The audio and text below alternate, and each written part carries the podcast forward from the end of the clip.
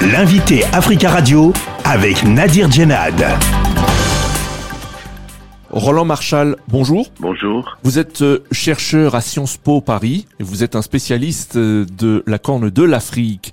Le Soudan s'enfonce dans la guerre civile. L'armée dirigée par le général Abdel Fattah al-Bourhan et la puissante force paramilitaire du général Mohamed Hamdan Daglo, euh, surnommé Emeti, s'affrontent pour le pouvoir.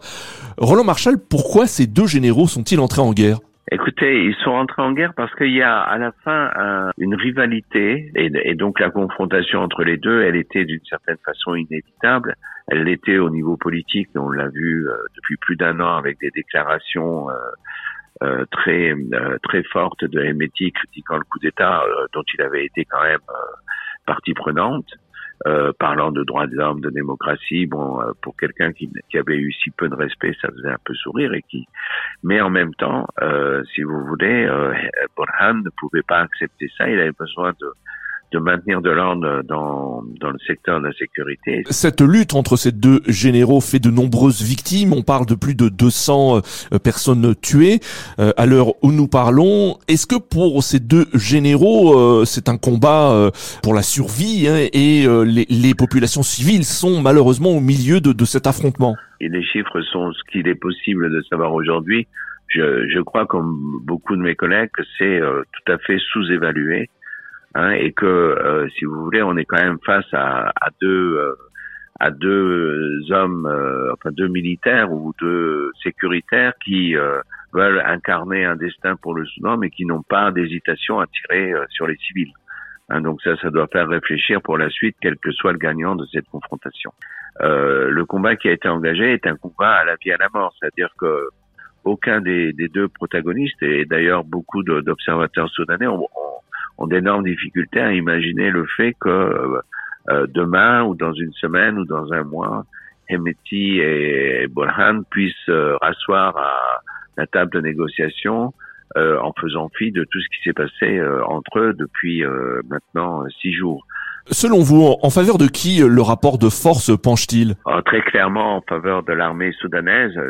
Hemeti est, est, est, un peu seul, n'a pas l'aide d'un gouvernement, c'est-à-dire ne peut pas euh, bénéficier de, de soutien euh, logistique euh, essentiel hein, en, en, armes, en munitions, en carburant, en, argent et également en vivres et également, si vous voulez, en appui aérien alors que Borhan, très clairement, bénéficie d'un appui massif de l'Égypte. Parmi les, pays influents au Soudan, il y a aussi ceux du Golfe, en particulier les Émirats arabes unis.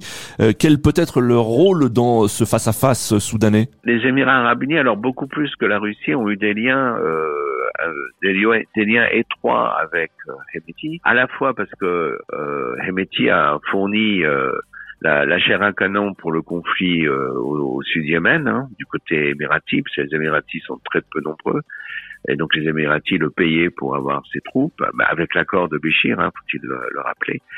Euh, et Burhan avait également une partie du contrat, puisque lui s'occupait avec l'armée soudanaise, euh, surtout de la, de la frontière entre l'Arabie saoudite et le, et le Yémen. Donc euh, il y a, y a, des liens euh, importants qui ont été créés à ce moment-là. Le, le, holding, parce que Hemeti n'a pas fait, n'est pas devenu un homme d'affaires euh, richissime simplement euh, à cause de l'or exploité avec les Russes. Il a une, une très grosse compagnie de, de travaux publics. il a il a d'autres intérêts, du commerce, de l'import-export. Enfin bon, il, et donc sa, sa holding est basée à, à Dubaï. Et les Émiratis ont été sans doute des interlocuteurs plus fréquents euh, pour Hemeti que l'ont été les Russes. Euh, maintenant, euh, depuis depuis octobre 21, l'administration américaine et notamment ce qui relève du, de la communauté du renseignement a considéré que Hemeti était l'homme de Wagner et donc il y a eu beaucoup de pressions qui ont été exercées sur les Émiratis pour geler des comptes, et lui rendre la vie un peu plus difficile à Dubaï, ce qui euh, effectivement s'est produit.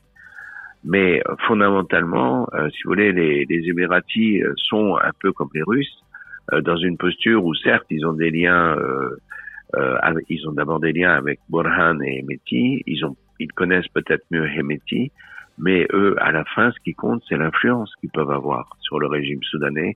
Euh, c'est pas tellement de savoir si c'est Hemeti ou Burhan qui euh, contrôle euh, le pouvoir.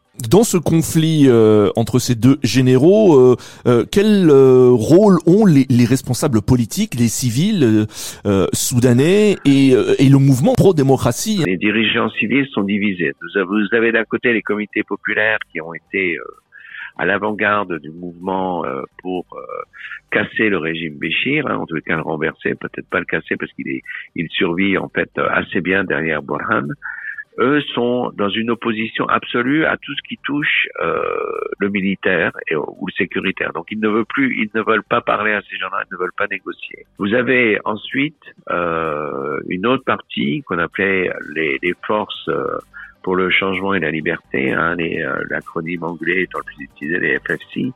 Et les FFC, eux, se sont également divisés, mais surtout euh, sont rentrés en, en, négociation après le coup d'État, donc d'octobre 21, Évidemment, les combats mettent fin à euh, cette possible transition euh, vers un gouvernement civil au Soudan. Roland Marshall, merci beaucoup d'avoir euh, répondu à nos questions. Merci à vous. je rappelle que vous êtes chercheur à Sciences Po Paris et spécialiste de la corne de l'Afrique.